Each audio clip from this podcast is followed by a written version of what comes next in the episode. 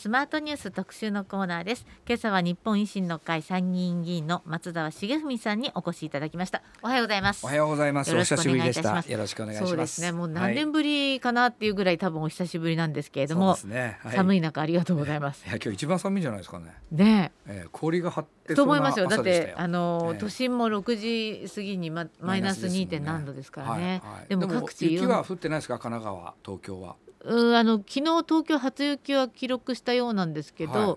私は見てないっていう感じです。ですか、はい。ね。よかった。でも路面も凍結今のところねね。都心などはないようですけどもでもね各地いろんなあの地方があるので、はい。えー気をつけていただきたいと思いますが、うんはい、えー松田茂文さんは去年の参議院選挙で、えー神奈川県選挙区に出馬して当選、はい。参議院議員は3期目、そうですね。衆議院三期、はい。参議院三期目になっちゃいました、はい、あその間に神奈川県知事もなはい、ねだから政治家人生がええ。長いですよね。あのいろんなポジションをやらせてもらいましたが、あのまあ悪く言えばよろずやになっちゃって。でも私はねええ。一つのもうだから一回国会議員になったら何期もやりたいと。死ぬまでやりたいっていう人多いじゃないですか、今死ぬまでどころか世襲で何代もやりたいっていう家系が多いでしょ。そのぐらい美味しい僕ねのかなと。全くその辺はねえあのいや有権者にちょっと失礼になっちゃうかもしれないけども、自分のやりたい政策を実現するために政治家になってるんだから、それを国会議員としてやりたいこともある、うん。でもこれは知事じゃなきゃできないなとはい。思ったらその政策実現のために知事に挑戦してみる、僕は横浜の市長選挙もはい。一昨年はい。挑戦したんですね。え横浜をね、英語の街に横浜は第二英語を第二公用語特区にしようという僕の持論がありまして、ええ。それを実現するには市長になるしかないと、はい。ね、それで出てったんですよ。えええーただ選挙弱いもんで 負けちゃいましたけどだからねあんまりあのこだわらないんですずーっと一緒の市会議員だったら市会議員知るまであるいは国会議員だったら国会議員知るまで。え。やっぱり政治家の、あのー政策をいろんな角度から実現すればいいし、自分のまあ自分はタレントないですけど政治的なその能力をいろんな PTO でね実現して有権者の皆さんにいいけあの成果を上げられればいいと思ってですね。うん。なんか私の印象ではやっぱり衆議院議員とか、まあ、国会議員になる時って皆さんこう大志を抱いてこういう政策をしたいとかこういう日本にしたいと思ってあもちろん国会議員としてもあり,、なまはありますよ、僕はもう憲法改正は絶対にええあの国会議員として今いますからね、ええええ。やり遂げたいと思ってるんです。はい。はい、だから国会議員としての目標はまず憲法改正ですね。ね。あと地方を良くしていこうって言ったら、例えば僕神奈川県知事の時にはい。受動喫煙防止条例って公共施設ええ。全部禁煙にするって、はい。もうあれも反対すごかったんです、ええ。自民党も最初はい大反対でね、おお客さんがタバコ吸うお客さん来なくなるってええ。反対したんですが、でも神奈川で成功したら、はい。あれ全国に広まってそれで東京の小池さんがねええうんオリンピックやるには、はい。あのちゃんとタバコ対策やってないええと世界に恥ずかしいって言って東京がやって、はい。それで僕は参議院に来て法律も変えたんで全国になったんですよ。ええ。ーだからやっぱり大きな改革するには地方で成功事例作ってえはい。それを日本に広げていくっていうやり方があるんですね、うん。えー国会からじゃできなくても、はいはい。だから英語の第二公用語化もそうでね。そんなこと国会で言い始めると、ええ。保守派の議員さんからね、え日本語の方が大事だろうとか言われるわけでえね。でも日本語を喋れても英語を喋れちゃいけないんですかって言うといやそれは両方喋れてもいいかな、ええそうですね。でも日本はええ今国際化するに向かってねええ英語力のない、はい。ね、この日本が本当に厳しくなるんですよこれから。やっぱり英語力は、まあ私たちの、まあ、私と松田さんそんなに年違いませんけれども、このぐらいの世代から必要だねって言って、まあ、留学する子も増えてきたし、ね。MBA 取りに行く子もふで、はい。増えてきた世代じゃないですか。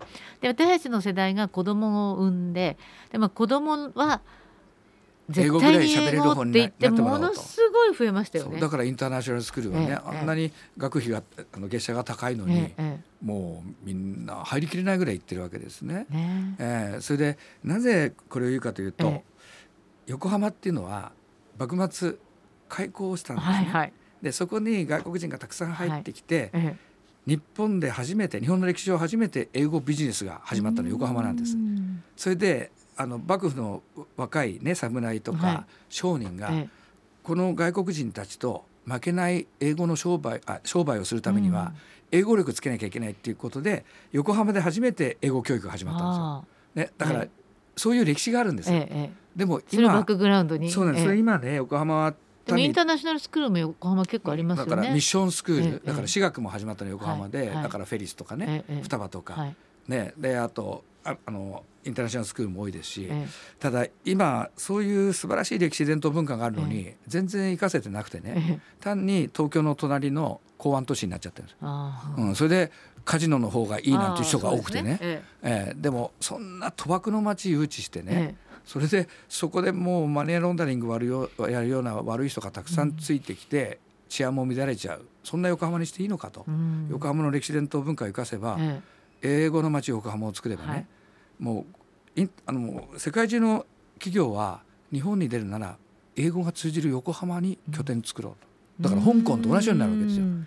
で要するにあそういう思いを持ってらっしゃるわ世界けですね。企業が香港をなぜ選んできたかというと、はいあそこは中国語だけじゃなくて、ええイギリスの植民地だったんでねみんな英語が喋れて通じるんですね、だからみんなそこに拠点を作って金融センターになってきた。で今中国の習近平さんにいじめられて、香港がガタガタになってますよね、で今香港の企業ももう香港いるの嫌だと。うん。シンガポールしかないかなその時に横浜があるよと。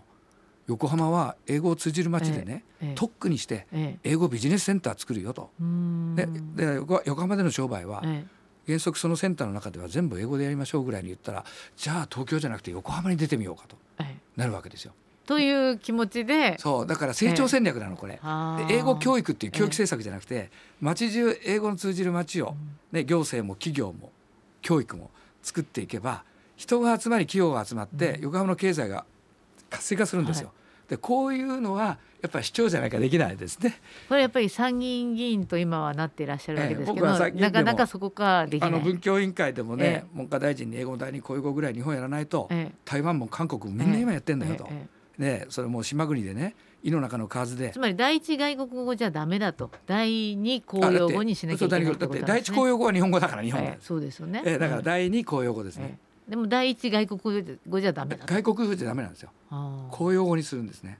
ああ。あこれすごい社会革命ですよ。そうですね。ええ。ええ。まあでも無理してねええ。英語を勉強しないともうおじいちゃんおばあちゃんでもどこでしたっけ？ユニクロでしたっけ？なんか社内の会議英語でやるっていうとこありま日したよね。産でしょ？えユニクロでしょ、え楽天。ええ。これみんなね社内の会議一人でもあのええあのえ日本語が喋れない人いたうん。ら英語でやるんですよ。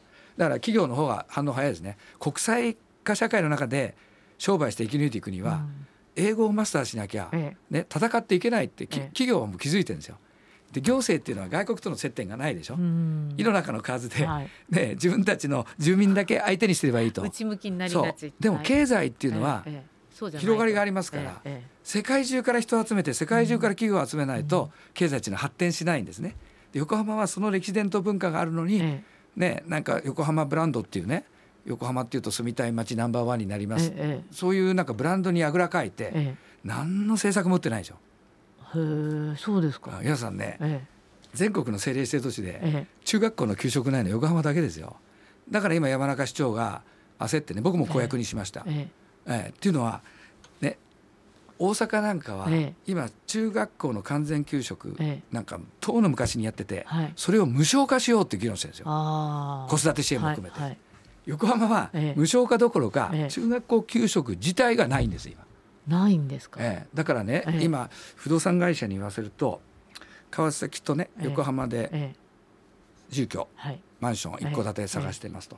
でどうですかこの物件横浜ですけどあ横浜やと中学校給食もないから川崎にしてと。やっぱ今働くお要するに母さんが多いからね。選ばれる都市にはいならないんですよ、へええーだから失礼ですが、ええ。横浜はえ政令市の中で遅れてしまいました。だから今の市長も頑張ってほしい。山中さんには頑張ってほしいし、え是が非ともー僕が市長になってればもっともっと発展したと思います。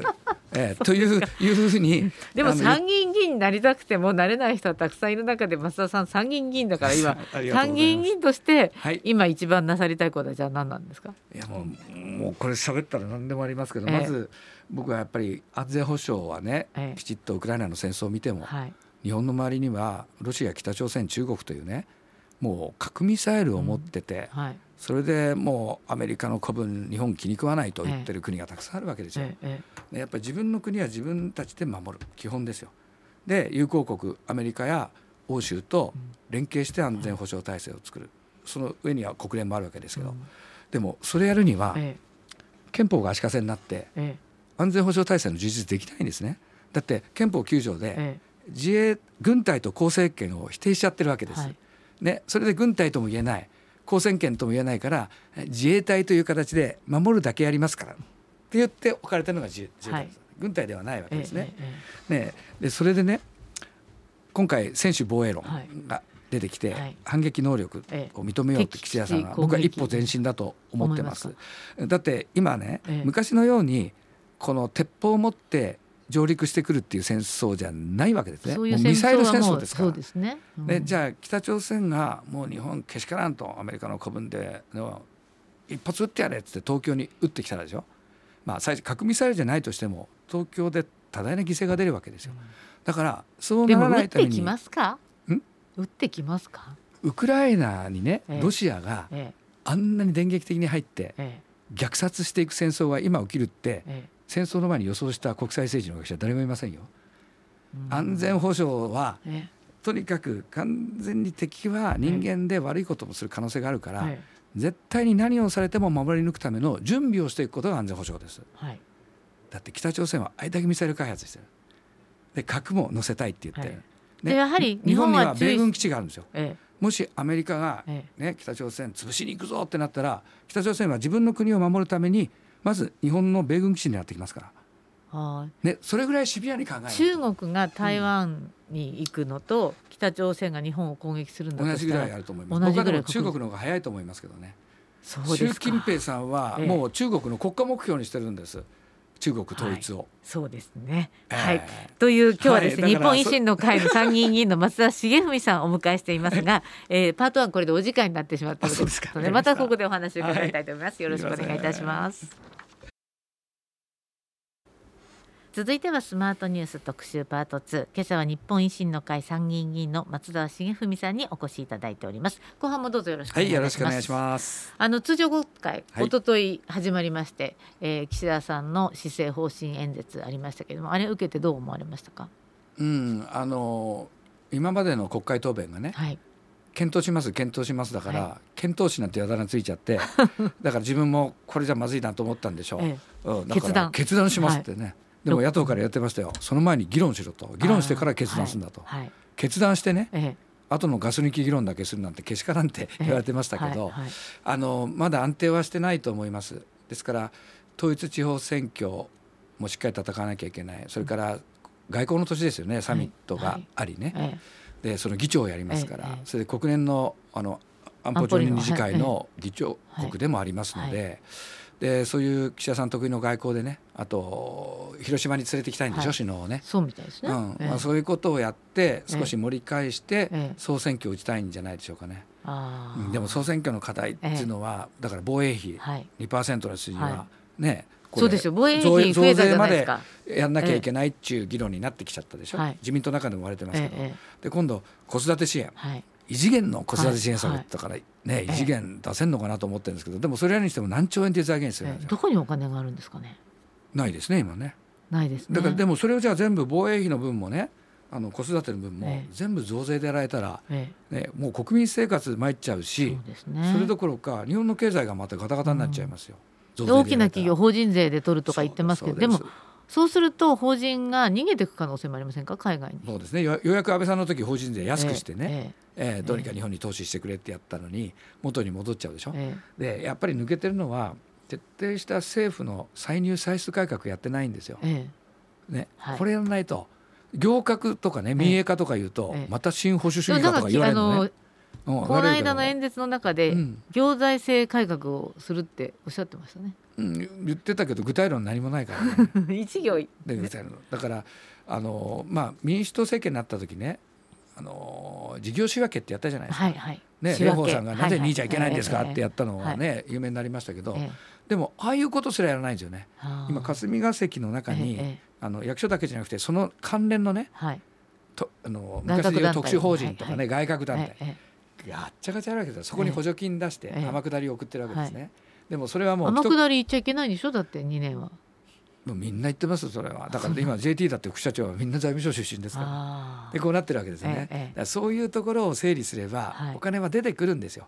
あそれをやった上でええ。どうしても足りないと日本のためにはね、えだからここは皆さん協力してくれってのは分かるけどそれが4分の1足りないんじゃないですか？そうそういうことは全くやらずに、ええとにかく4分の1足りませんから、ええはい増税でお願いしますなんて言ったんで自民党の安倍派も怒っちゃったわけですね。やっぱり丁寧な説明とかそう説明が他にやることがあるのではないかと。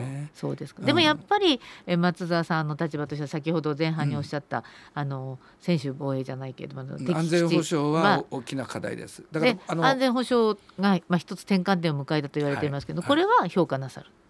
そうですね、うん。あの安倍さんの後岸田さんどこまでやるかなと思ったらあの防衛さ三文書のはい、ね、あの書。き直しやりましたでしょ。はい。ええええ。で反撃能力を認めようということと、でもあれも国会で議論される前にどんどんどんどん進んじゃうそうそう。野党としてはえあのちゃんと国会で議論したのかってあるんですけど、ええ。まあ、僕らはそこはほ方向性は賛成ですんでえね、えあのもちろん議論はしていきますけれども、あの方向はいいと思ってます。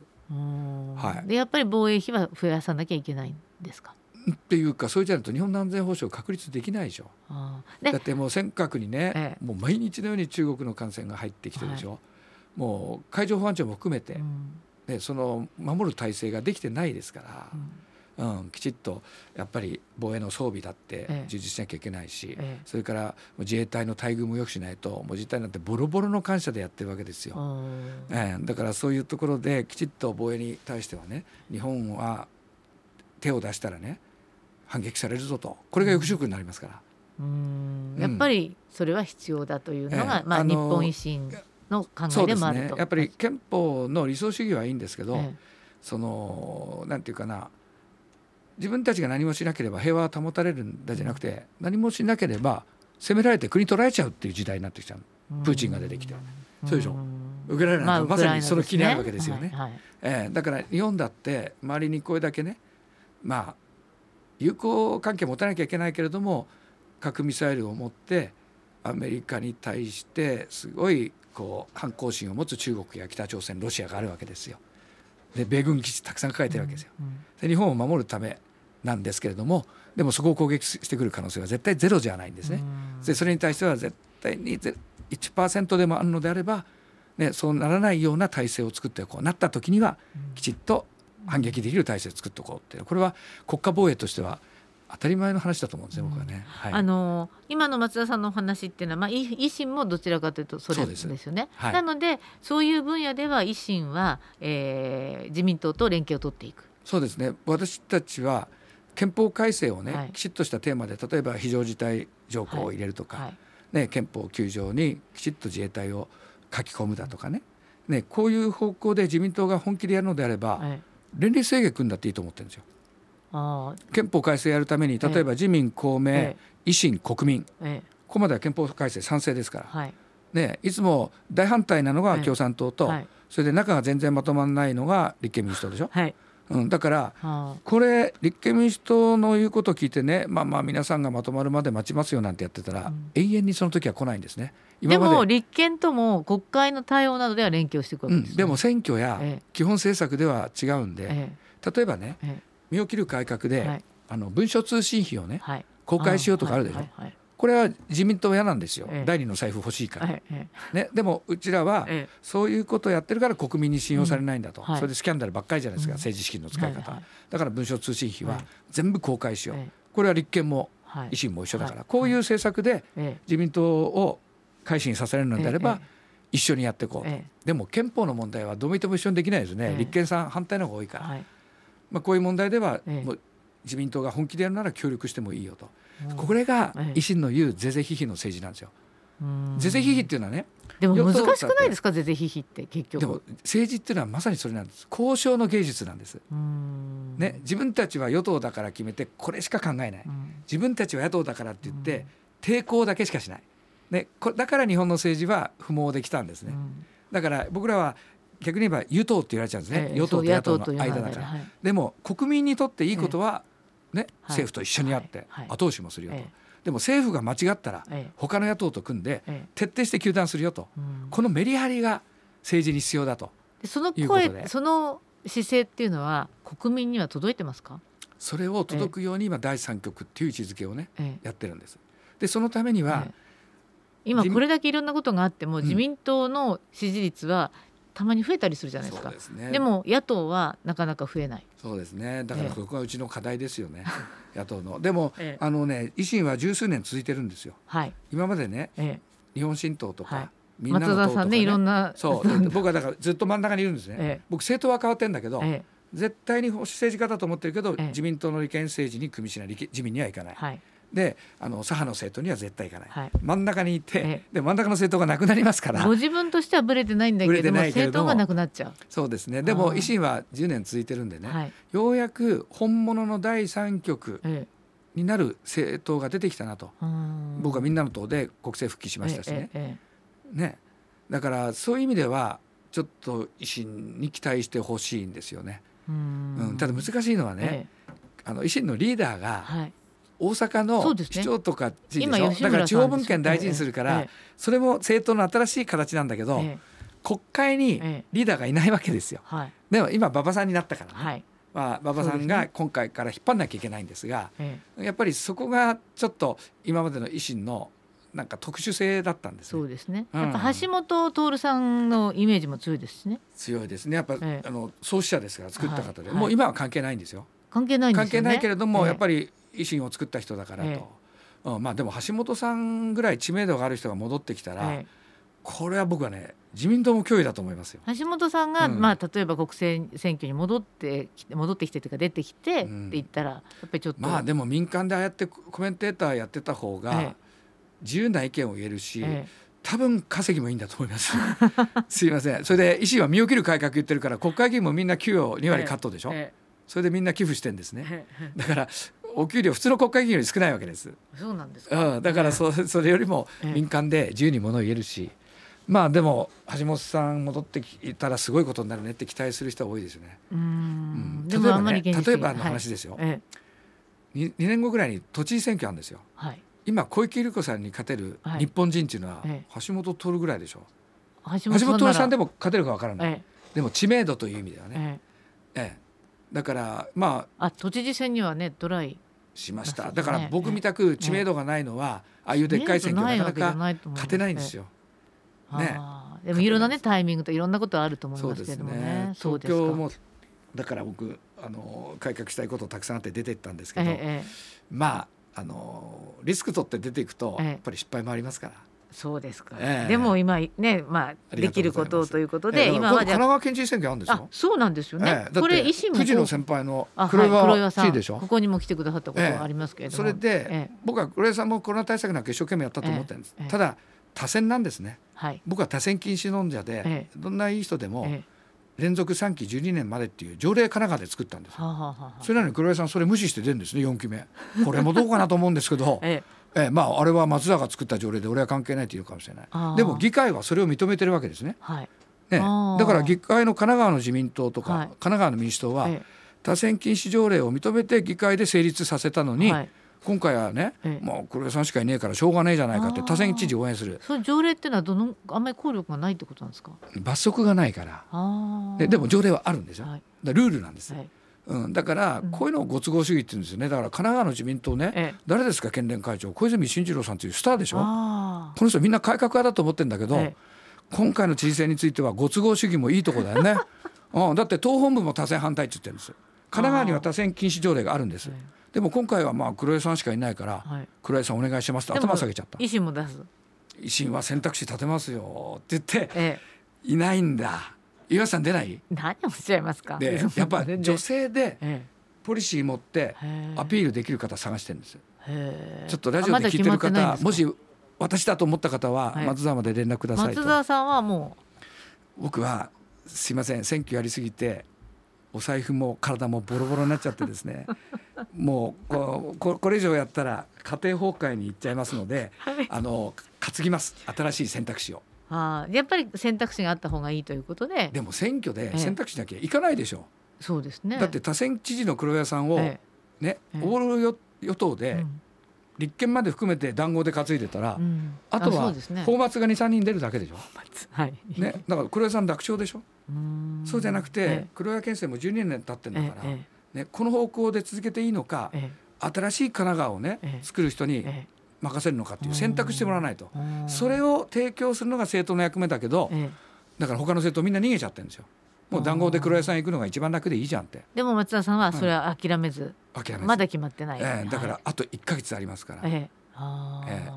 今日も必死に声かけます。で横浜は先ほどインターナショナルシティじゃないけど英語の話がありましたけど、だから神奈川もやっぱり何か変えたいものはありますか？だから僕は横浜でできなかった神奈川の今度の知事ね、ええ。立てる方にはえ神奈川を英語第二公用語特区にしようとちょっと広げますけど横浜よりも。そういう政策は入れてもらいたいと思います。それやっぱり参議院ので国からっていう形はなかなか難しいってことなんですか、やりますよ国からも、ええ。僕文教委員会でもええ。文科大臣にええ。バンバン質問してます、あー。そうやってね文科省としても日本の教育政策としてもね、やっえぱりもうちょっと英語をしっかりやらないと、日本は必ず国際社会の中で遅れちゃうとだって国際会議でえね、え表の会議では通訳使ええますよ、はいはい。ね。ええ。でもみんな終わった後の懇親会みんな英語ので懇談して、はいはい。ね、日本の役人とか政治家だけが隅っこの方でねえね通訳とちょろちょろ話してるぐらい、うん。だって ASEAN の役員会のええ。懇談会、みんな英語ですからね ASEAN でも。そうですね。こういう社国際社会になってるのに、ええ。日本はそれに気づいてない、はい。